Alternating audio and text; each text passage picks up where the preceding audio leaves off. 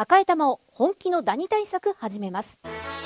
さよならダニーは家族に優しい殺虫成分不使用のダニ対策ブランドです。多くのお客様に支持されて日経セレクションで5年連続売上ナンバーワン。さよならダニー。私赤井が目印です。さよならダニー。TBS Podcast TBS ラジオプレゼンツのポッドキャスト番組オーバーザサンパーソナリティのジェーンスーです。TBS アナウンサー堀井美香です。毎週金曜日夕方5時から配信されるこの番組、皆様今週もよくぞよくぞ金曜日までたどり着きました。毎回およそ30分、私ジェーンスーと TBS アナウンサー堀井美香さんが語らい、皆様から届いたメールを読み、太陽の向こう側をオーバー目指していく、そんなトークプログラムになっております。はいというわけで堀井さん。はいあのですね、ええちょっと前何週、2週 ?3 週前だったと思うんですけど、はい私の妄想と好きな食べ物ってあったじゃないですか。はいあのメールが止まんないんですわ。ええまだまだ来るんですよ。ええちょっとね、はいみんなの妄想力がすごいんで、はい私びっ。くまだりしちゃったさまよっんですけど。てますか、皆さんの思いがね。ねえ、なんかはいやっぱりあるんだね、妄想。ええちょっと今日は妄想を読んでいきましょうよそうですね。ということで、あの、今日は、まあもうちょっと枕的な話をね、ええするのが通常なんですけど、今日はですね、鬼のようにメールを読みたいんですよ。なので、いきなり本題から入らせていただきますが、お願いいたします会議のね、はいいきます。えー、ジェーンスーさん、堀井美香さん、はじめまして。23歳の女子学生です、毎週楽しく聞かせていただいております。私の妄想話ですが、私は妄想ラジオをするのが好きです。ええトイレにいるときやお風呂に入っているとき、そこはラジオ収録のスタジオになります。相方は同い年の男性で、リスナーからのお悩みに答える形で番組を進行しています。ある時、お風呂という名のスタジオで、猫マンマさんからのお便りで恋愛会について聞かれました。はい、はい。ちょうど話し始めたその時、洗面所で物音がしました。誰もいないと思っていた扉の向こうに家族の誰かがいたのです。私は大変動揺し、ごまかすために歌などを歌い始めました。不幸中の幸いは、私からではなく、相方の男性に先に話を振ったこと。誰が聞いていたかは不明ですが、羞恥心を思いやりに聞いていた人は胸にしまっていてくれたようです。昨年からちょっとよくわかんないんだけど、え大変動揺したんだけど、相私からではなく相方の男性に先に話を振ったことですっていうのが安心材料になるのかなんだか全然わかんない。でも全然わかんない。でも、猫ママさんからのお便りを、はい。で、恋愛観について相方と喋ってたところだったんだね。で、あなたはどう思うみたいなところだったんじゃないの、はい、はい。昨年から一人暮らしをしているため、今は好きなようにラジオ番組を行っております。考えがまとまらないとき、ラジオをして適当に話し出すと、案外スラスラ言葉が出てきて自分の気持ちに気づくことができ、思考の整理にうってつけです。また、私は夏に豆腐アイスを作ります。スーパーカップバニラ3に対して水切りした豆腐1丁を混ぜ、再び凍らせます。豆腐のまろやかさが加わり、とても美味しいです。話は変わりますが、もう、もう一回変わるんで、ここで。私は日常の些細なことで動揺したり、自分が何をしたいのかどうしと思っているのか分からず、自分自身に振り回されることを苦しく感じていることが多々あります。ですが、オーバーザさんを聞いて、いつか私もこんな風に達観して頑張ってたなと思えるようになるのかなと勇気をもらい、オーバーさんになるのが楽しみになりました。これからも配信楽しみにしております。暑い日が続きますが、ご自愛ください。ということで、えーいただいたんですけどか、23歳。それ、お風呂場で、ラジオや、てか普通に流せばいいのにね、本当に。今、いろいろできるじゃん。ああ、配信でね。そうそうそうそうですよねね場所がたくさんありますかこうら。じゃない？あの、猫マンマさんからのお便りを相方の男性と一緒に聞いてたって、もうさ、二人いんじゃん、架空の人が。二人は出しすぎだよ。オーバーでもうキャなんかポ妄想があればどこにでも飛び立てますね。本当そう。いや、本当に。あのね、妄想はね、安い、早い、うまいだからね。本当ですね。吉流か妄想かって話ですよ。何のリスクもないですないし、よ。本当に私のような身分の者にとっては本当に妄想はうってつけです。えー、妄想いろいろありますけれども、ええ同世代の方とおぼしき方々もね、いただいております。ラジオネーム、ノンシャランさん。はい。私の妄想は、連絡先がわからなくなってしまった趣味仲間の年下男性と付き合っているというものです。コロナ以前から会う機会も減り1年以上会えていないのですが、スマホが壊れ、LINE をなくしてしまってから半年、コロナが落ち着いたら飲みに行けるといいですね、程度の淡いやりとりも途絶え、もう一生会えないのではと絶望したりもしました。が、えーちょっと待って待って。もういない人に絶望するってこと、うんうん、これは本当あだ、これは本当。ここまでは本当。ここまでは難しいよ、難しいよ。集中して聞いてね。が、案外趣味のイベントに行けば簡単に会えて、また連絡交換してから簡単にお付き合いが始まり、あっという間に都合良すぎるまでにラブラブになれるという妄想だと思うんです。はい、ここから妄想。はい。会えなくなった人とばったり会うみたいなところから妄想です。彼も私のことが好きなはず、とそれまでの言動を勝手に思わせぶりなものだと古代解釈しては会話の一言一句まで妄想しています。これ未だにやるからな、私な。恥ずかしいな。もうちょっと治ると思ったら治んねえんだよな。例えば、婚活してるよと言ってたのは私の気を引くため。あ、わかるわかりますよ。わかるよ。そりゃそうですよ。オラクルカードだよなりますよ。なるよ。読みは勝手です。そう。この、今日、びっくりマークが2個だったということはみたいな。はい気がある。ね。はいそう、あるよね。はい。えー、コロナ以降、中古だけど、車買って一人で早朝ドライブしたと LINE くれたのは、遠回しなお誘い。うん。年下だけではっきり誘えないのね。ちゃんと自粛感染対策アピールもして可愛いとか。やばいおばさんが出来上がっている自覚はあります。仲間に連絡先聞いて、連絡すりゃいいじゃんと言ってる自分もいます。はいでも行動できず、妄想だけが膨らんで、はい郊外の広い家で猫を飼い、庭で犬を走らせ、仲間を招待するなんてシナリオまでできてる。責めないよ。はい。隣の家にはあなたみたいな、隣の家にじゃダメだ。あなたの世代でしょ、多分。あなた聞いたら、こうなっちゃうよ。現実はといえば、会社と家の往復のみ、趣味で出かける頻度も激減し、近所をうろうろするだけで、彼はもしかしたら婚活成功して今年は、誰か知らない人の夫になっていないとも限りません。確認の術もなく、仲間に聞く勇気もないまま、順調に年齢だけ重ねています。このまま夢でもよいかとまで思うこともあります。好きな食べ物は、いちご大福です。不らちなね、考えはここで吐き捨ててってください。まあでもさ、なんつうの？こういうのってそうかもしれないって思うことは自由じゃん。ええ、ええ、そうですよ。そう。で、それで勘違いして、一喜一憂して、うん。上がってんの？下がってんの？みたいなことやってますよ、私も未だに。はい。本当に恥ずかしい。ねうん。そうですよ。これはこういう意味なのでは、はい、違いましたみたいなことをずっとやってる。こんな人でも生嫌だ。そういう意味なのではって思った、まあ一日ぐらいは幸せじゃないですか。わかる。数分だけどね、もうじゃんだんって、2、3分飛べたらもうそれでいいっていう。早くお注射みたいな。そうそう飛べるぞ、これ早くお注射ください。このライン飛べるぞって飛んで、パーンやっぱ違うよなブーン。ズブズブズブズブズブ。こんなのさ、先生、こ機内にお医者様いらっしゃいませんか？私という機内に。ぶっ刺す注射をお持ちではないでしょうか。馬の、馬用の注射を 馬用の鎮静剤をお持ちの方もうね、処方箋ないよね。さっきさ、23歳の子がさ、わ私もああの、お二人のようにすごいこう動揺しないでね、はいやっていきたいみたいな書いてあったじゃないですか。まあまあ、昔に比べたらそれは動揺の幅は減ってますよ。でもその分体力も減ってるから、結局、体感する振度は一緒やねん。昔から比べたら、確かに幅は減ってるわ。だけど、母屋がガタガタだから、小さな揺れでも木造は強く感じます。そういう感じですよ。昔ね、あの、私、本当新人の時に王様のブランチっていう番組をやっていて、えっと、私の時は寺脇さんがいて、田中りっちゃんがメインで座ってて、私と安藤さんで、それで、関根さんがサブだったんですよ。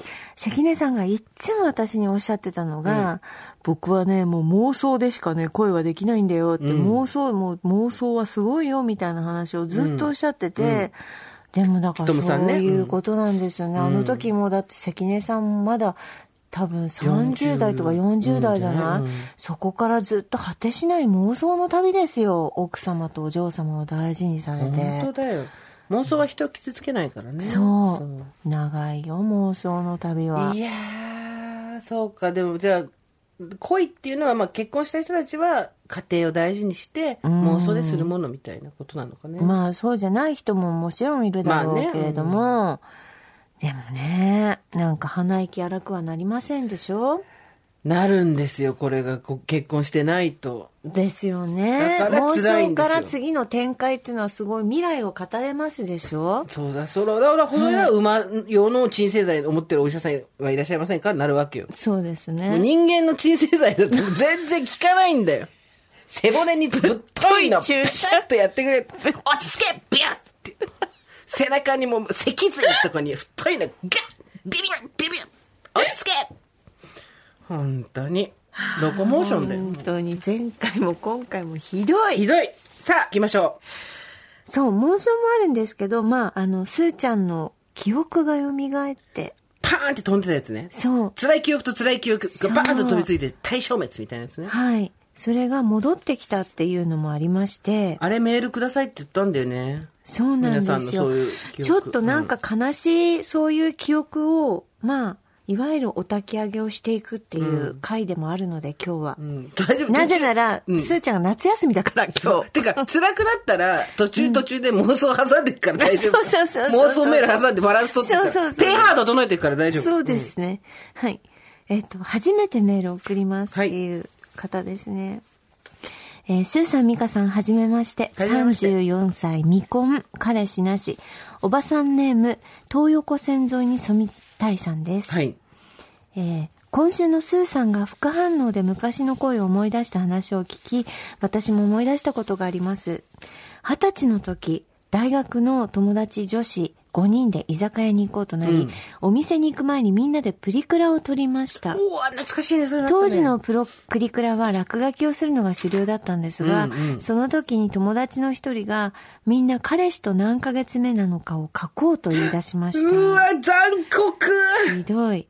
当時私以外の4人は全員彼氏持ち。しかし私だけが彼氏なしどころか、一度も彼氏がいたことがありませんでした。うん。友達が3ヶ月、10ヶ月と書く中で、その時私は友達から紹介された男の子と二人で遊びに行ったこともあり、勝手にもうすぐと書かれました。それがむ見下された気がしてものすごくショックで、うんその後の居酒屋の記憶も受け取ったプリクラもどうしたか覚えていません。うんちなみに紹介された男の子とはうまくいかずに終わりました。今も周りの同世代が結婚して差を感じることがありますが、恋愛に自信が持てない原因の根本は大学時代のこの出来事のせいなのかなと思ってしまいました。独身だけど周りの人に恵まれて好きなこともできているので、あの頃の自分に大丈夫だよと伝えたくなりました。ということです。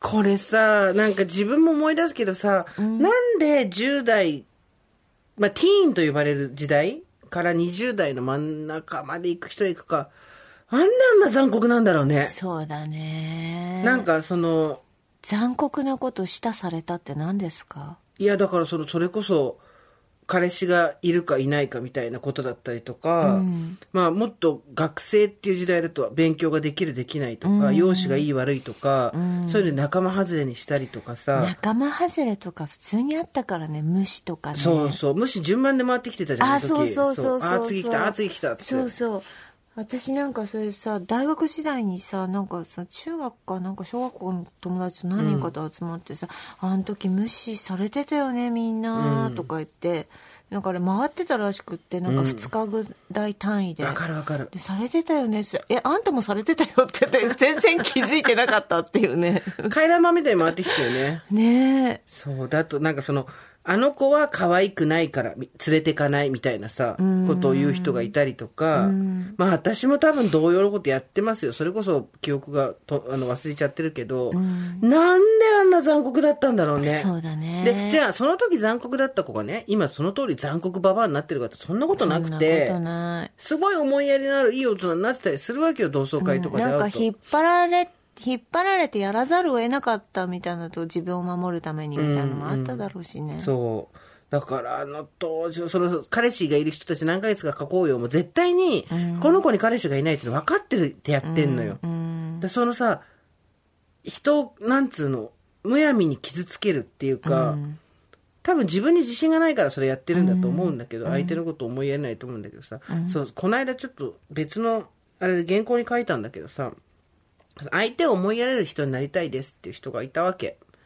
あの、すごくそういうことが長けてる友達とかがいて、私も自己中心的だから、相手のことをもっと思いやれる人になりたいですっていう人がいたんだけど、どうしたらなれますかみたいな話なんだけど、まあ、テクニックとしてはあるじゃん。正直、思いやってる風のテンプレっつうかさ。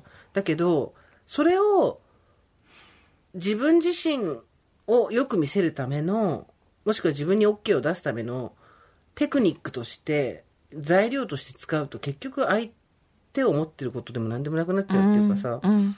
だから、東横線沿いに住みたいさんも、多分なんて言うんだろうな、かなり生々しい感情を受け取ってはいるとは思うんだけど、んでもここで、なんとかちゃんが彼氏いないからそれはやめようみたいなこと言ったらもっと傷つくしさ、うん。うん。うん。難しいとこだよね、その生々しい感情としては。うん。あったなもうすぐとかねもうすぐとかね、勝手に決めんないだよね。ねえ。ほんとね。なんか、まあなんか一時彼氏がいるっていうことが何らかのステータスになった時代ってあるからね。まあそうですうねん、。今は違う。もうおばさんだったら関係ないけど。うん。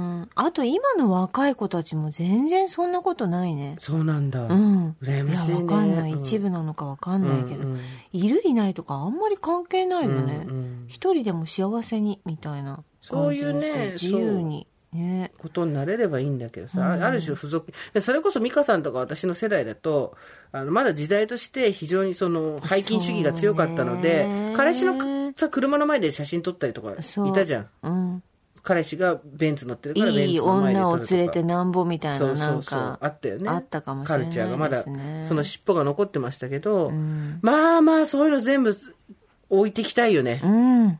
でもなくなってきてるね。ねうん。とにかく次の世代に託さないそういうのはそうだね。全部いやだから東北線沿いに住みたいさんもその後の飲み会のことなんか覚えてないよねわかるよあるよねお焚き上げしましたお焚き上げ。熊本県46歳の女性おばさんネームいちごカステラです。美味しそうスーさん、ミカさん、はじめまして。はじめましてありがとうございます。いいですね。はじめましての方もたくさんいらして。嬉しいです去年古本屋さんでスーさんの本を何気なく手に取って読んでいると、古本屋のご主人から、この人ラジオもやってるよと教えられ、嬉しい。ラジオクラウドで生活を聞き始めてから番組のファンになり、うん。同じ頃にオーバーザさんも始まったため、瞬く間にヘビーリスナーになって今に至ります。あありりがとうございまざいますす。前置きが長くなりましたが、教師をしている私は、はい。夏休みになって時間ができたので、ダウンロードしていたミカさんの音読教室、電子書籍版をようやくじっくり読むことができましたありがとう。ございます今びっくりしたのが自分の本が電子書籍になってたっていうのは知ら知らなかったの？契約書書いてるはずだよ 会社がびっくりしました。読み進めながらふと子供の時の苦い記憶が蘇ってきました。うん私は音読が好きで、国語の時間に先生に当てられて教科書を読むのがとても嬉しかったんです。うんそして嬉しさのあまりつい感情が入り、うん会話文などはドラマのセリフのように気持ちを込めて読んでしまっていました。かっこいい今思い出すと恥ずかしいのです。いいじゃないそれでも先生も周りの友達もそんな私を快く受け入れてくれていました。うんでも、小学校4年生の時、新しく担任になった男の先生から、普通に読みなさいと叱られ、普通って何？とすごく悲しい気持ちになり、それ以来自分にもう自信が持てなくなっていました。それでも教師になってから時々、生徒たちに絵本の読み聞かせなどをすると、自然に拍手をもらえることがあり、読むことの楽しさを再び思い出させてもらいました。それでも我流の読み方だったので、もっとうまく読めたらなと思っていたところでした。ということで、普通に読みなさいってなんかねこういう先生の一言もね。あるよねあるね。なんか傷つくこともあるし先生の一言で勇気をもらえたとかもあるしああ、何ですか？あと、まあ私、先生の人に悪いことしたなっていうのはあるね。何？高校の時の、高校がね、私あんま面白くなかったんですよ。友達はたくさんできたんだけど、学校生活そんな面白くなくて、うん授業中ずっと寝てたんだよね。んつまんないから。うん。で、そしたら先生に呼び出されて、普通怒られるじゃん。だけど、何かご家庭の事情とかで、アルバイトでもしてるのって言われたの。その時多分先生27、8とかだったと思う。精一杯の気遣いじゃん。そうだね。寝てるのは、もしかしたらアルバイトとかで疲れてるのかもしれないとか。んで、で、その気遣いをされたっていうことは、16、7の私も気がついたんですよ。パッと。で、恥ずかしいが先に立っちゃったんだよね。うん。で、はあ、何言ってんの、先生、みたいな。なんかご心配ありがとうございます、すいませんとかじゃなくて、何言ってんの？別にバイトなんかしてないし、つまんないから寝てるだけだし、みたいなさ、うん。ことを言ってしまったうん。ことは未だに覚えて、先生が、あじゃあよかった、まだ起きててね、みたいなさ、なったのも覚えてるし、あともう一個は、まあ、これは本当に大人げなかったなと思うんだけど、卒業式の時に、本当に、なんだろう、3年間別にこの学校嫌いじゃなかったのよ。嫌いじゃなかったんだけど、そんなに楽しくもなかったな、みたいな感じで、別に3年間この学校帰ったらど、どんなんでもいいや、みたいな、どうでもいいやと思ってて、卒業式の時、クラスの写真っていうのをさ、うん。買うじゃないみんなで、集合写真。私あれ買わなかったの。うん。買わないで、うん。あの、みんながこう、買うとこ、買って申し込んで1枚ペロンともらうやつがバカバカしいからいらないよ、こんなのと思って。別に何かあったわけでもないのに、いつまでも申し込まなかったわけ。するとさ、先生がさ、毎回帰りの会でさ、まだ写真を申し込んでない人がいます。うん。ね？あの、もう卒業の記念ですから、皆さん、ぜひ買ってください、みたいなことをさ、言うわけ。だから私の他にも買ってないのいるんだなと思ってたんだけど、だんだんそれさ、まだ買ってない人が一人だけいます。すーちゃん。私だ。でさ、それこそ相手を思いやる心っていうのが今あって、みんな彼氏の付き合った年年数書こうよみたいなことを言わないで相手を思いやる気持ちがあったら、その先生にとっても卒業させる若い先生だったわけ。その先生にとってもわ卒業させる初めてだったかな、2回目だったかのクラスなわけじゃん。そしたら一緒に撮った写真をさ、担任としてはみんな持っててほしいわけじゃん。そこまで頭が回んないわけよ、18歳。うん。で、か、最後まで、ななんとか、つって、買って買って、買ってくださいね、とか言って、もうそれでも私買わなくてさ、ガンとして、あー、みたいな。うん。最後、うん。卒業式、うん。終わったら、はい、これ写真、つって、先生くれたの。先生自腹で買って私にくれたの。ほんとごめん。スーパーマッドマックスごめん。どこにも金八先生っているんだね。パチコね。ねえ。金パチコだったけど、女の金先生。八子先生っているほんとごめんと思って。あ、そう。だからその小学校4年生に向かって普通に読みなさいって先生はあまりにデリカシーがないけど、多分その先生私音読得意な先生じゃなかったと思うよ。自分がうまく読めないとか、だってその先生だって小学校4年生の先生だからさ、まあいくつかわかんないけど、大体、上でも私たちぐらいじゃん。小学校の先生って。はいはいはい多分音読とかが感情込めてできなかったりとか、そういうのがあって、そういうのがうまくやって得意げになってる子は憎たらしかったんじゃないの、じゃなかったら普通に読みなさいなんて言わないじゃん。うん。まあね、大人も子供だし、子供は子供だし。そうね。うん。大人のようでいてね、そんなに精神年齢変わんなかったんだなっていうことってありますよね。なんかありますか？先生の言葉なり、なんなり。えー先生？今ざっと思いつくのは小学校の時あの裏山がスキー場だったんですねはいはい。はいドクダミ吸ってたとこ？また違う小学校に引っ越したんですけど、そこ裏山があの長者山っていう山が長者っていうのは、あの、わらしべ長者の長者？はい。そこでスキーを滑ってたのみんなで、うん。あの体育の時間に、うん。あなんかの時間に。それであの誰かが金銀歯かなんかその仮の歯をね落としちゃったんですよスキはいーをやってて、はいはい。うん。でそれをね授業を潰して一日中この長者山に裏山で？裏山に私たちが一列に並んでその創作じゃん完全にもう30人が一列に並んでこう往復してその銀歯を見つけるっていう作業をその先生はうん。午前中から給食挟んで午後もやらせた私たちに、えでもねいい先生だったー、ちょっと待って、全然ピンとこない。全然ピンとこないわ。ね、流れからいくと。今思うと、やっぱ諦めなかったんだよその銀歯を諦めない心ってこと？みみんな絶対見つけるよっつってもう最後はあの一緒にこうみんなでね、見つかんなかったと思いますけども。まあそれぐらいですかね先生。先生との思い出？先生の思い出ね。でもなんかいい先生に巡り合いました、私も割と。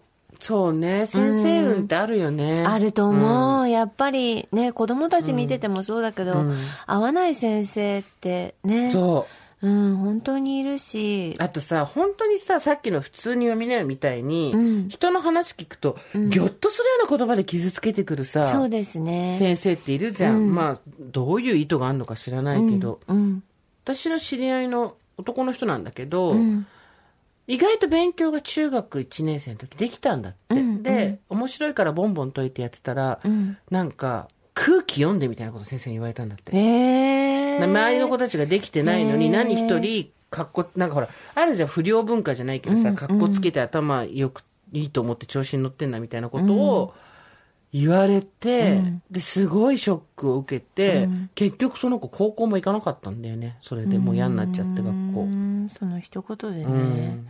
絶対的なこう存在ですから、先生ってね。やっぱ小学校、ね中学校ぐらいの時ってね、そうなんですよ、うん私あの姉も義理の兄も、うん。あと姪っ子もみんな先生なんおですよ。そうなんです、姉なんか見てるとやっぱりもう土日もやっぱ部活やってたので吹奏楽の先生とかやってると、ずっと出てるし、もう自分の子供より人の子を育ててたって感じで、うんうん先生は先生で本当に大変ですけどね。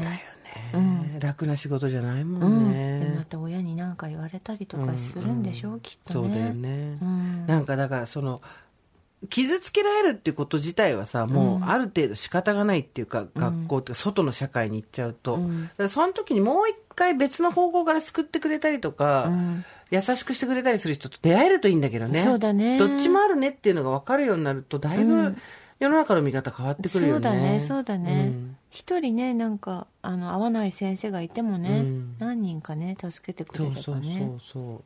そうですいやでも結局あの先生になって自分で音読やって拍手もらえて、美香さんの本が役に立ってるわけじゃないですか音楽教た室。そして電子書籍版が出てたって初めて。ねえ。もう一通いきますか？ちょっとじゃあお焚き上げ希望って書いてますので、スーさん美香さんおはこんばんちおはおばさんネームたけこと申します先週のスーさんの昔の恋の話自分の失恋を思い出してしまいました、私も中学時代の同級生だった男の子をずっと好きで、うん。20代前半までこじらせ処女でした、うん。六本木のクラブで彼に泣きつきなんで私を抱いてくれないんだお願いだから抱いてほしいと懇願したこともあります。ドラマじゃんけれど彼はお前のことは女として見られないと一点張りでした、彼に脈がない現実を受け入れた私はこじらせ処女をどうでもいい相手と寝てしまいました、そこから別々に生きていくんだと決心し、他の方と恋愛して過ごしていたんですが、30手前でフリーになった時に、彼から結婚してほしいと付き合ってもいないのにプロポーズされ、いろいろあったけれど、ついに幸せになれるのだと思いました。しかし、両家の挨拶、指輪の購入まで済ませましたが、彼は私を抱きませんでした。え？何度も話し合いましたが、結局、もうお前を抱かないといけないプレッシャーに耐えられない。一人になりたいと言われて婚約破棄。一緒に過ごした3年間、一度も抱かれませんでした。え？ースーさんの話を聞いていて彼がダブったのか思い出の記憶の差です。彼も私との思い出を何も覚えていないのです。彼と私の間で思い出に差があって、私にとって大切な思い出も彼は何一つ覚えていないんです。んそれだけではなく私の好きなもの、私の誕生日、私の名前の漢字もちゃんと覚えてないです。彼は彼なりに私を大事にしてつもりだったのでしょう。しかし歴然とした思いの差がありました。うんそんな物差しで気持ちを測ってはダメなのですが、根本的に合わなかったのでしょう。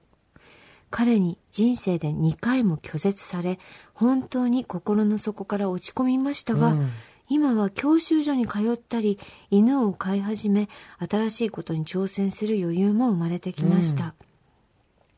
我々はどんな相手と別れても生きていかなければいけないんだなとひしひしと感じました。うんえ、この方何歳？ねとんでもない事故にあったね彼のことは悪く言わないよだって好きな人だったわけだしさだけど、それはお、事故だよ、もうそこのレベルまで行くと。ちょっとこの後もあるので読みますね。お、ごめん。うん。同時に彼と別れた時に絶対に開けてはいけないパンドラの箱も開けてしまいました。そう、昔の男に連絡を取るという行為です。でれあまりに辛かった私は仕事の合間の早朝に昔付き合ったりいい感じだった男性に朝から申し訳ないんだけど私って綺麗と2、3人にまるで口裂け女のごとく連絡をしていました。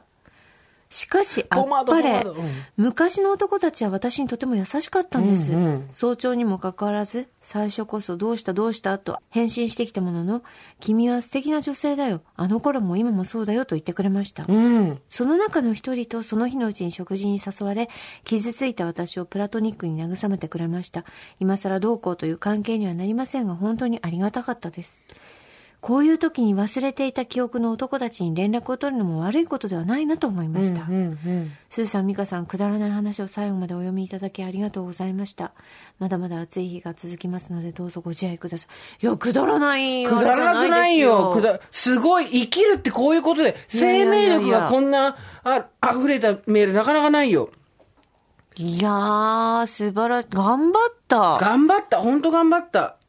あと、いい男たちと付き合ってきたんだよ、みんな。そうやって、どうしたどうしたって言いながらさ、私的、私的でって言って、まるで口先女っていう時点で大体年40以上だってわかるよね。ポマード、ポマードってわかんないから、そう、みんな 口先女若い子知らないから。それでさ、えー、てかさ、そのさ、結婚してくれって言ってきて3年間抱いてこなかったって何なの？結婚してほしいと付き合ってもないのにプロポーズされ。結納までしませたんでしょ？うん。えー。もううわなんかもいうだからこの彼自身の問題だよね。そうそうそう。なんそうか別に。。あんためっちゃいいこと言うわ。何があって、そうなのよ。人に傷つけられることってあるじゃん。さっきの彼氏の付き合ってる年号を書こうとかさ。はいそうだけど、私も傷つけられた時もそうだし、傷ついた時もそうだけど、こっちの問題じゃないねん。ねえ8割ぐらい。そうなんだよね。向こうの問題なのよ。だから、こっちがどんなにそうじゃないって証明しようが、優しくしようが何しようが、解決できないのよ、向こうの問題だから。だって三つ子の魂100までだから魂私たちは変えることはできませんもの。でもその人が自分自身に向き合ってくれないと、んどうにもなんない話にいつまでも付き合ってられっかっていうのはあるじゃん。そうなんです。いや、だからさ、これも完全にこの人が悪いんでも何でもないんだよね。そう。おばさんネーム、たけこさん。うんたけこさんは何にも悪くないです。多分その男の問題なんですよ。むしろそっちの彼がなんか大丈夫かなって思っちゃうね。んなんかさ、そういうのにさ、早く、小学校ぐらいでさ、道徳とかで教えてほしいよね。そうだね。おばあさんに席を譲るとかそういうことはもう普通に家庭で教えてもらって、うん。傷つけてくる人っていうのはこっちが悪いんじゃなくて、向こうのうん。心の問題なんだっていうようなこととかさ、うん。そういうライフハックを教えてほしいようね。ん。あなた、あの、YouTube でやった方がいいですよ。言うんで YouTube なんだよ。教育、教育のなんか一番ダメだろ。わかりやすい教育とかをやったことがないのが、あの、勉強したことない人間でかいつまんで話す YouTube 一番ダメだろ。道徳の時間に回りましょうよ。いやー、これ本当になんか、百条みたいなのにしてさ、巻物にしたいよね。気づかないからね、気こういうづかないねいや、違うんだ。自分がいじめられてんじゃない。向こうがもうちょっと精神的にきっと耐えられないんだとかそうね。そうそうそう。で、それによって解決するわけではないけれども、ただ、こっちが悪いんじゃなくて、向こうの心の問題なんだっていうのが分かるか分かんないかって、めちゃめちゃでかいからね。これもそれさえ分かってればさ、で、私もさ、自分のほら、あのさ、あの、記憶からぶっ飛んでた話あったけど、あれも多分間に入ってたこの問題なのよ。うんうん。そんなこと私に伝えてきたっていうのは。うん。で、実際に言ったかどうかもわかんないし、うん実際に本人が言ったんだとしたら、私に伝えたいと思ってなかったと思うから、うん。で、それをやっぱり私は結局、私には何の魅力もないみたいなことで、バーンってさ、楽園自分でおっしゃって結構辛かったけど、その問題はどこに原因があるのか。クイズ。うん原因は誰でしょう？ん。うやってほしいよね。クイズ。原因はどこだ？本当だよ。いやー、でもそれでも、いい人生っていうか、い、なんていうの、鮮血を出しながら、うん。アクロバティックに生きる、うんその竹子さん。教習所に通ったり、犬を飼い始めたり、新しいことに挑戦すれば、まあ本当に、あの、何かありますからさ。思いのね、比重が全然違うの辛いよね。わかるよ。本当ですよ。ちょっとなんか、いいですか？もう一通読んで。行きましょう行きましょう大丈夫ですか、じゃあ、古傷、なんかさ、このほら、みんな、あ みんなこういうふうにいろいろあったんだっていうのうんうんを知るだけでもちょっとね。輪になって踊ろうって感じだよそうそうそう、軽くなりますからなり。ますなります。おはこんばんちはラジオネーム、先週54歳になった女性。はい誕生日はアグネスちゃんと同じです。先週のスーさんの古傷大公開に聞き入りました。そして私も長い間忘れていた古傷を思い出しました。21歳のことから3年ほど、13歳年上の男性とお付き合いをしておりました。21の時の13歳だから34ね。うん。はい。出会いは友人の姉が経営していた夜のクラブです。はい当時はスナックと呼ばれていた夜のお店。いわゆるヤンエグ。懐かしい。懐かしい。ヤングエグゼクティブ。略して ヤンエグ。懐かしい。集まるスナックでした。うん私は証券会社で OL をしながら、ああ、いいね。これいいねも流行ってました、証券会社で show OL。me, show me って感じだね。肩パッと見えるよ。時々お店を手伝っていました。うんそこへ客として来たのが彼です。うん。彼が私に一目惚れし、猛烈にアタックされました。うん若かった私はいくつもの会社を経営し、自由自在にお金も人も使いこなす彼に言い寄られ、あっさりと落ちてしまいました。うん彼に言われ、出会ったスナックを辞めました。当時、大学の頃から付き合っていた同い年の彼とも別れました。うんバブルの真っ只中でしたので、洋服、靴バッグと記念日ではなくとも頻繁にプレゼントされました。うん。食事や宿泊するホテルはいつも一流でした。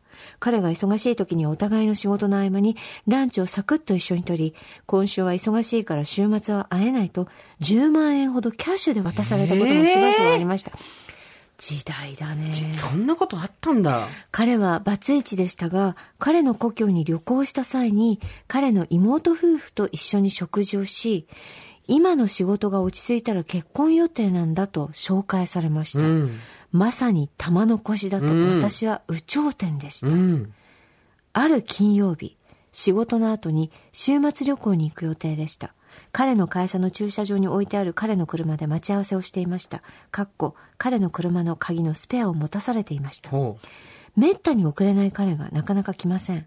当時は携帯もなく金曜日の夜のためか、彼の秘書も会社も誰も電話に出ませんでした。う。うん。その日は待ちぼうけで車の中で一人で夜を明かしました。うん。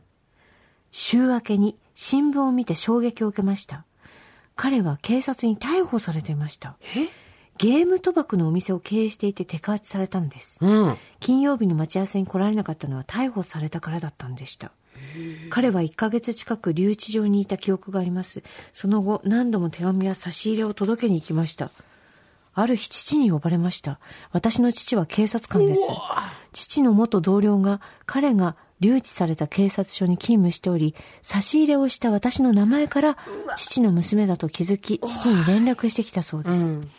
どんな男性と付き合っても構わないが、犯罪者と反射は避けてほしいと言われました。さらに、彼は再婚しており、子供もいると。彼が出所した後、私は父から聞いたことは何も言わず別れることができませんでした。その直後、父が末期の癌であることが発覚、あっという間に亡くなりました。葬儀には以前付き合っていた同い年の彼が参列してくれましたが、彼の方は来ませんでした。というか、彼には参列する気もなかったことに気がつきました。ほどなくして私は彼に別れを告げました。彼はすんなりと別れを受け入れました。知らなかったとはいえ、不倫をしてしまっていた私。不倫がそれほど珍しくなかった時代ではありましたが、ここ数年目立つようになった芸能人の不倫ニュースを見るたびに古傷が痛みます。この古傷、父以外、未だに誰も知りません。長くなってしまいました。スーさん、ミカさん、どうぞご自愛ください。いや、そちらこそご自愛ください。いやー、ドラマのような。なんかさ、忘れてた記憶がわっと思い出してきたっていう話だったじゃん、そもそもこれは。はいだけど、こうやって、誰にも言えないでずっと黙ってるっていう記憶もあるよね。はい。うわ空気にさらされず。ーそう、自分の中でずっと壺に入ってるっていう。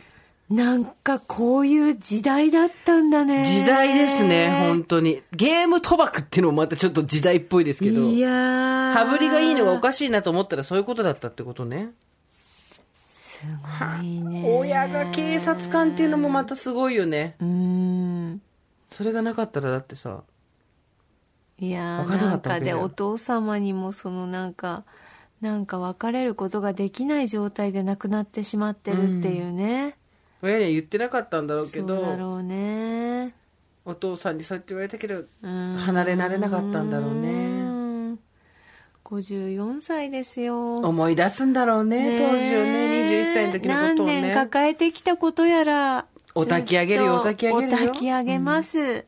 いやー、いやー本当か。またさ、若いからさ、その、なんていうの、怪しいとかも気がつけないんだよね、だってもう、ね。だってもう集中しちゃってるから。でさ、一生懸命さ、届け物とか留置所にしてたわけじゃない。うんけなげだよ。うん。歯車狂ってるのも全然わかんないしね。全然わかんないよ。自分の中でね全然わかんない。今から考えたらギリギリのコーナリングだったなって思うこといっぱいあるもんね、人うん生。ありますあります。ね。うん。よかった。そこでひっくり返んなくてみたいなのはありますよね。水落ちてたなとか側道に本ね。当にね。忘れてい。た記憶。おばさんネーム、白衣の天ぷらそばさん。はい。同い年の友人から勧められて毎週楽しみに聞いています。前回、スーさんがお話しされていた忘れていた記憶、異性からつけられた傷の話を聞いて思い出したので、お焚き上げお願いします。うん。私は今年30歳になった未婚の女、病院で看護師をしています。最後に彼氏がいたのはもう2年ほど前になり、今はご時世もあって新しい出会いも期待できないから仕方ないよね、と自分に言い訳をしながら気楽に生活しています。その元彼は穏やかでとてもいい人だったのですが、私が唯一嫌だったのは、写真を撮ろうとよく提案してきたこと。私は見た目に自信がないので写真がとにかく苦手です。どんな顔をして写っていいのかわからない。友達と撮るときはそこまで抵抗がありませんが、撮った写真をもらっても自分で見返したり SNS に上げることはできません。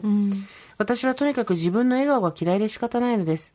なぜだろうかと思い返したとき、10代の頃に好きだった男の子から、笑い方が変と言われたのがきっかけだと思い出しました。うん。クラスの集合写真だったと思います。口の端がぎこちなくつり上がり、頬の肉が上がって目がつぶれ、みっともない笑顔でした。うん。自分の想像と全く違う表情に愕然としてから、自分の笑顔はこんなにみっともないのかと思うと笑顔で写真に写るのが嫌になりました。うん。看護師を志して入った専門学校では、学校の先生から、あなたは笑顔が下手ねと言い捨てられました。それも自分の笑顔嫌いに拍車をかけてしまいました。20代後半になってからは、ブサイクがブサイクに映っているだけと開き直ることができましたが、少し前までは、笑顔が可愛い女の子が好きという男性を全て敵だと思ってしまうぐらい、ひねくれていました。そりゃそうだ。だらだらと長文失礼しました。お二人に読んでいただき、もやもやした気持ち成仏させたいと思います。まだまだ暑い日が続きますが、お体ご自愛ください。ということで、白衣の天ぷらそばさんありがとうございます。今おいくつですか？今30です。ああ、そっか。うん。うんこれからこれからもう。すぐ傷が癒えるから。そう。はい。私も自分の笑。顔嫌いだし、そう。写真撮影の時に笑ってって言われるたびにもう辛くて辛くてしょうがないけど、うん。写真ってやっぱ笑って写った方が好意的に見えるからさ、うん。まあ私がし椎名林檎だったら多分言われないんだけど、笑ってって。だけど、まあ椎名林檎じゃないからさ、笑って笑ってって笑うとさ、もうほんと顔が嫌いなわけよ、笑った顔が。で、まあ、なんていうの、表情って結局顔の随筋だから、練習すればいい笑顔にはなると思うし、それで乗り越えようと思って、鏡の前でこう、いい笑顔の練習とか自然な笑い方とかやったこともあるんだけど、まあ、あんまりうまく体得できてないね、結局。そこで一回ポジティブに考えられるようになったけど、なんていうの、いわゆるだ腹筋鍛えるのと一緒じゃん。ほんなら別に感情をそこに乗せる必要ないっていうかさ、単純に随筋なんだから自分で鍛えてうまくやりゃいいと思ってたんだけど、うんなんで笑わなきゃいけないんだろうみたいなこととかさ。取ることも少なくなってきますしね。30過ぎてきたらね。でもさ、こうやってんみんなで、いや、今は違うよ。だ逆に撮ること増えてんだよ、SNS があるから。本みんなで撮ろうってなるじゃん。あー、うん、どうだろうな。うん誰かが一人集まったりしたらさ、うん。あとその前の彼氏も一緒に写真撮ろうって本当はさ、うん。それこそ椎名林檎ですよ。あなたはいつも写真を撮りたがるですうよ。ん。好きな子と一緒に写真が写りたいんだろうけど、うんそっか。こっちとしてはね、うん笑顔って言われると、当時に笑顔が苦手とか笑顔が下手とか笑顔が変って言われたのが、ポンポンポンって一緒に思い出しちゃうわけでしょ。うんうん。嫌よね。確かにね。辛いよね。なんかこう、角度、決まった角度でしか撮らない人も、マライア・キャリーとかね。そう。まあ普通にこの、横からしか撮この界隈の人とかでもいるじゃないですか。うんいるいる。うんまあそういうポジションを見つけるっていうのもまあまたストレスだしね。これさ、でもやっぱ憧れるじゃん。笑顔がいいとか悪いとか考えずにさ、本当に心の底からこう笑ってるさ、うん素敵な顔で写真を普通にアップしたりしてる人見るとさ、うんなんて心が綺麗なんだってこっちがへこむよね。あの、瞬間に撮った笑顔がすごい綺麗な人っているからね。うんうん作り笑顔じゃなくてね。どこまで行っても自分自分なんだけどさ、さっき言ったように、傷つけてくるのは相手のせいだし、相手の問題だし、自分の顔がどうかっていうふうに見えるかっていうのも、まあほとんど自分の問題だったりはするんだけど、たまにこうやってさ、笑顔が下手ねとか言う人いるからね。いるね。言うかそれってなるよね。もう一ついいですか、はい大福の妖精さんです。制服の妖精さんありがとうございます。以前こちらの番組宛てにメールをお送りしたことがあるのですが、何というラジオネームにしたのか忘れてしまいました。いいよ改めてメール関係ないよ、そ好きな。時に好きなラジオネームで。お願いします。スーさん、ミカさん、おはこんばんちはお。はこんばんちは5。歳の息子を育てる生まれたてのおばさんですど。うも。前回の放送でスーさんとミカさんが10代の頃の自分に会いに行けたらなんて声をかけてあげようかという話をされていましたが、私も過去の自分を助けに行きたくて仕方がない民なので、いつもはサイレントリスナーですが勇気を出してメールしましたあ。りがと私が会いに行きたいのは中高時代の自分です。う。うん。一人の女性教師、かっこ私の母と同い年に執拗にいじめられ、自尊心をズタボロにされたからです。私立の一貫校だったので、延べ6年間、辛かったでしょう辛いね。こそれは長いね。ひどいね。うん。人格を否定するようなことも数えきれないほど言われましたし、他の生徒の前でネチネチと詰められたこともたくさんあります。ええそれこそ先生の問題だよね。ほんと、うんなんか今は少ないのだろうけれども、む、あったよね。そのあ十何年あ前、ったあったあ20った。年私も中前。学の時とかもあったよ、先生で。おおそういうことするかっていうのはいたよ。卒業して10年以上経つのに今でも夢に出てきて苦しめられます。うんうんあの頃の自分に会いに行けたなら、戦い方も逃げ方も教えてあげるのにと、うん悔しくて涙が出ます。自分が悪いからこんな目に遭うんだと自分を責めて泣いてばかりいた中高生の自分がかわいそうでいたたまれず、スーさん、ミカさんにお焚き上げしていただければ、あの頃の自分が報われると、おこがましいですがメールを送らせていただきました。うん。ちなみにどうして私がその女性教師によるいじめのターゲットになったのかというと、そうんうん。彼女のお気に入りの男子生徒と私がお付き合いをしていたからです。最悪最悪。その男子生徒とお付き合いは大学に入っても遠距離恋愛として続き、彼は現在私の夫です。やった。やった。やった。やった。やった。ねえ。ーざまみろべ来ました。それが今の夫です、案件。こんなに胸がすく案件。あるでしょうか？それが現在の妻ですとかって大体チって感じだけど、今回はもうやった。彼は現在私の夫です。一 体やってやれ現在私の夫です。ですですですですですです。長々とすいません。でも教師からのいじめは逃げ場がなくて本当に辛かったので、うん。今悩んでいる子たちがいたら逃げる方法を教えてあげたいです。あげたいね。学校が全てだと思っちゃうとどうしてもね。もう本当うん本当本当。どうしてもそこしか世界ないからね。でもそんなことなくてね。そう。だけど物理とかで、やっぱり体を傷つけられたり、精神を傷つけられたりっていうんだったら、本当にもう大至急転校したりとか、学校休んだりとかした方がいいよ教ね。育委員会に言ったり。そう、教育委員会行ったりね。学校だと動かないからね。よりでかいところに、でかいところに。そうです、そうです、そうです行。ってこう。いやー、まあひどいね、それ先生ね。でも現在の夫になったんだよ。えー、そう諦めなかった。諦めない心。すごいねめげない心。そうです。ねえ。周りの大人も助けてやれよと思うけど、多分分かんないようにやるんだよね。うん。え、なんで私だけ？っていうようなことをさ。で、自分、多分、大福の妖精さんも、うん。きっと分かってなかったんだよ。なんかいじめられてる。うんなんだろうここれ。れなんだろうっっててねね。私が悪いのかなって思っちゃうよね。そうそうそう。そういうことですよね。あなたが悪いことも世の中にはたくさんある。だけど、あなたが悪くないことも同じようにたくさんあるんですよ。うん。あれ？なんでこんなことっていう時って大体そうだよね。うん私もなんか大人になった時のことでさ、なんかすごい思いだ思い出すんだけど、昔よく行ってたお店があって、で、まあ常連さんがいてみたいなところだったんだけど、ある時から突然店主からめちゃめちゃ冷たい扱いされるようになったの。で、え、なんでなんで？と思って。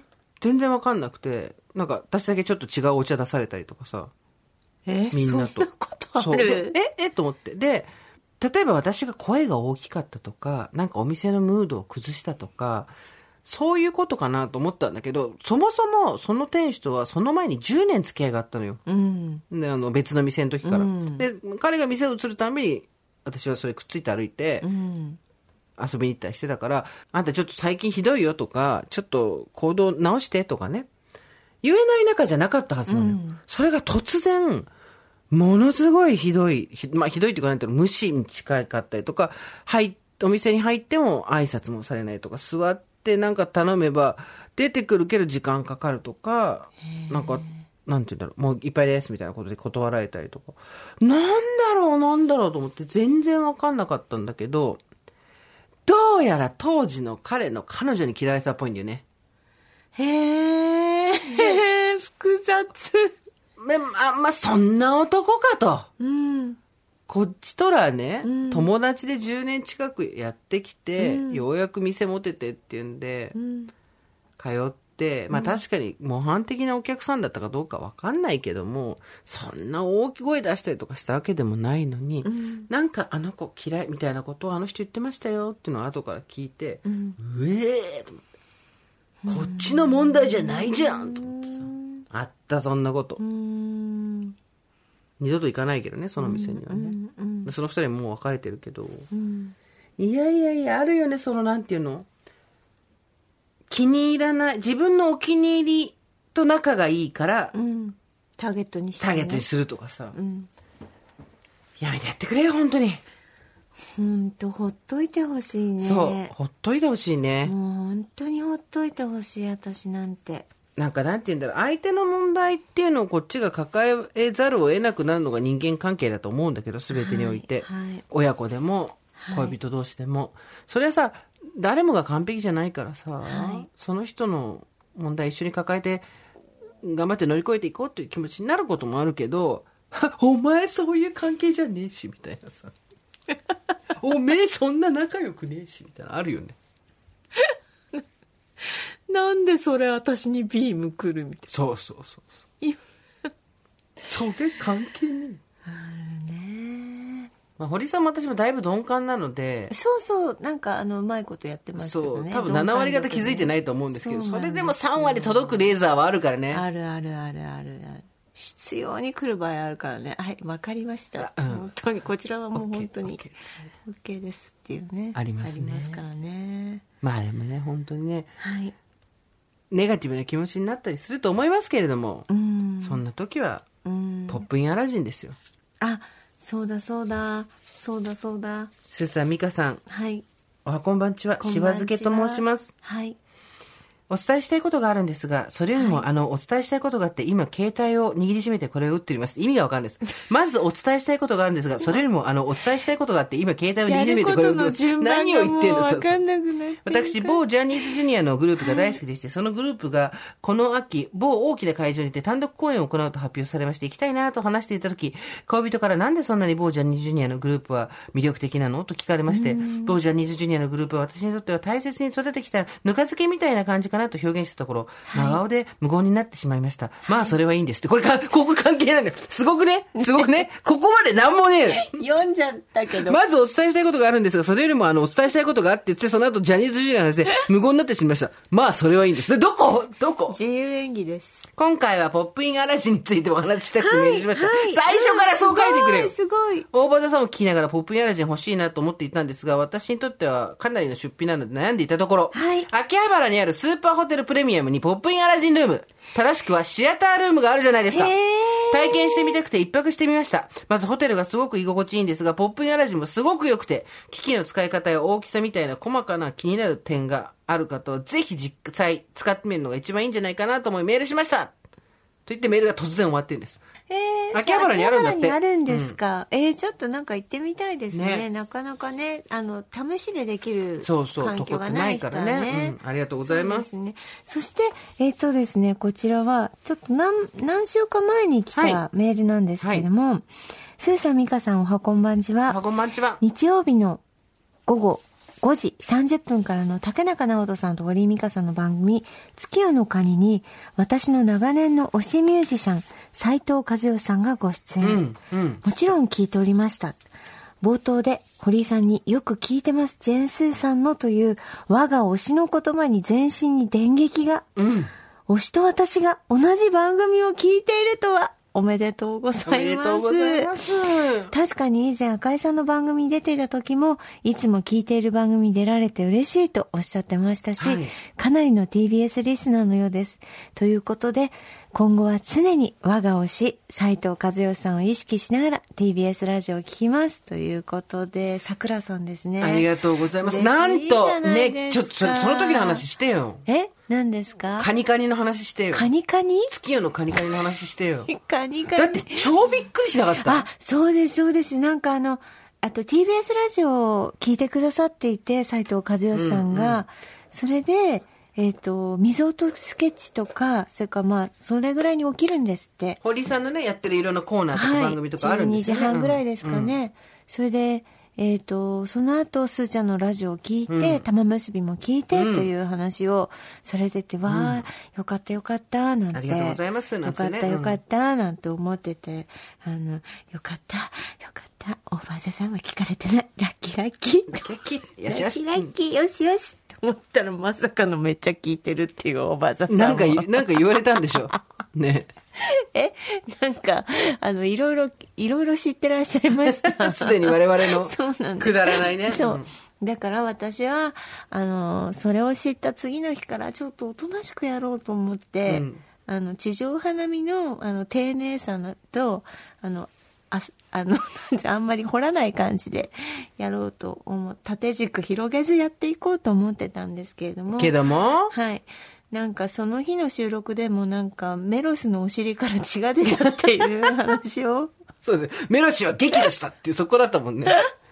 VIO の話しちゃったやつでしょ？うんダメだっしたていね。てダメでしたね。だから、あの前もエピソードなんかでも言いましたけど、結局私たちってもうこうやって喋っちゃってるから、うんもう無理なんですよ。そう。そう。もう明けっぴろげなんですよ。無理なんです。もう私なんてもう恋することは無理なんです。優しくなりたいなんですよ。本当は。本当はそうなんです。優しくはあるか。優しくはあるよ。優しくはあるけど、もうちょっと、もうこのオーバーザさんのをやっている時点で、もうなんかこう、安入さとかはもうないわけじゃないですか。気取りはないね。気取りっこはないね。ううんそう。影とかないからね。ない、ない、もう影全然とかないしね。だから、もう、海外移住しない限りは、私たちにアンニュイは出てこないっていう。アンニュイもない。し、あの、なんだろう。ミステリアスもないよ。ないないないアンニュイミステリアス。グッバイアンニュイの店です。G-A-M。グッバイアンニュイミアンニュイって A? それとも U? アンニュイ。アンニュイ、アンニュイのスペル怪しげっていうのもないね。ないよ。魅惑とかもないよ。あないないなないないないない。歌方もないね。ないね。かげろうとかあ、もなよないいね。、ないね。全部バキバキバキっつって。でででででででででで怖惑的もないね。魅惑的もないね。なんもないね。まあ、しょうがないよ。いいんだよ、これで。別に。うん。かかってこいや。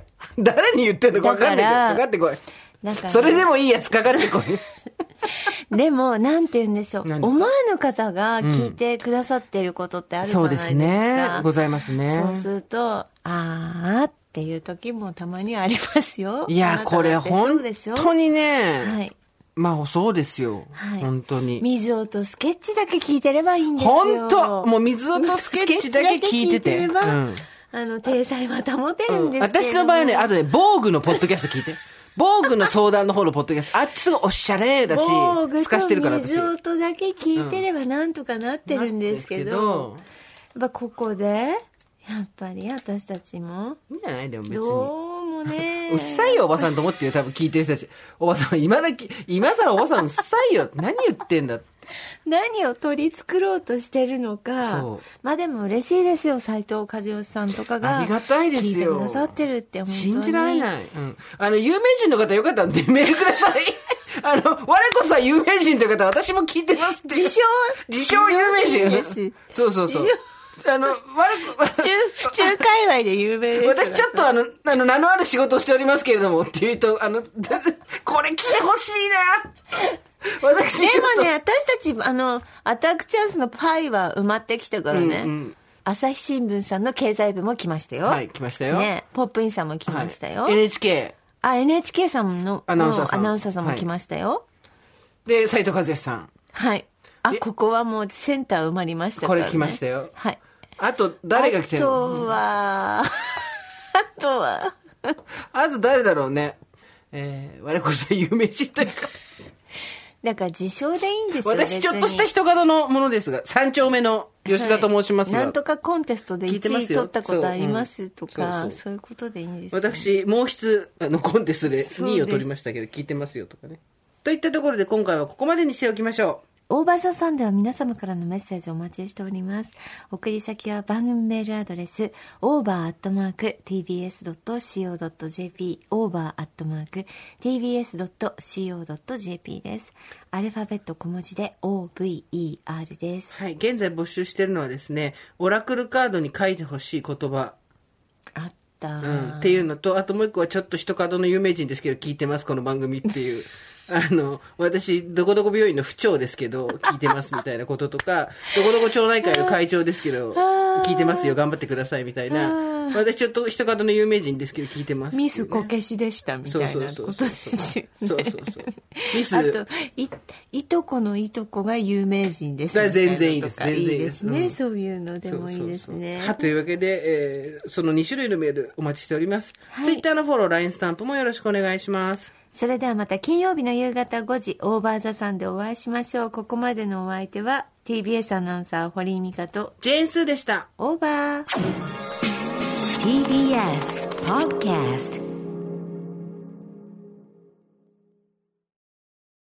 たの平成間違ってます平成と自称する町浦ピンクが真相を激白。僕もモーニング娘。のメンバーとしてデビューする予定やったんですよ。TBS ポッドキャスト「虚子平成」毎週金曜日更新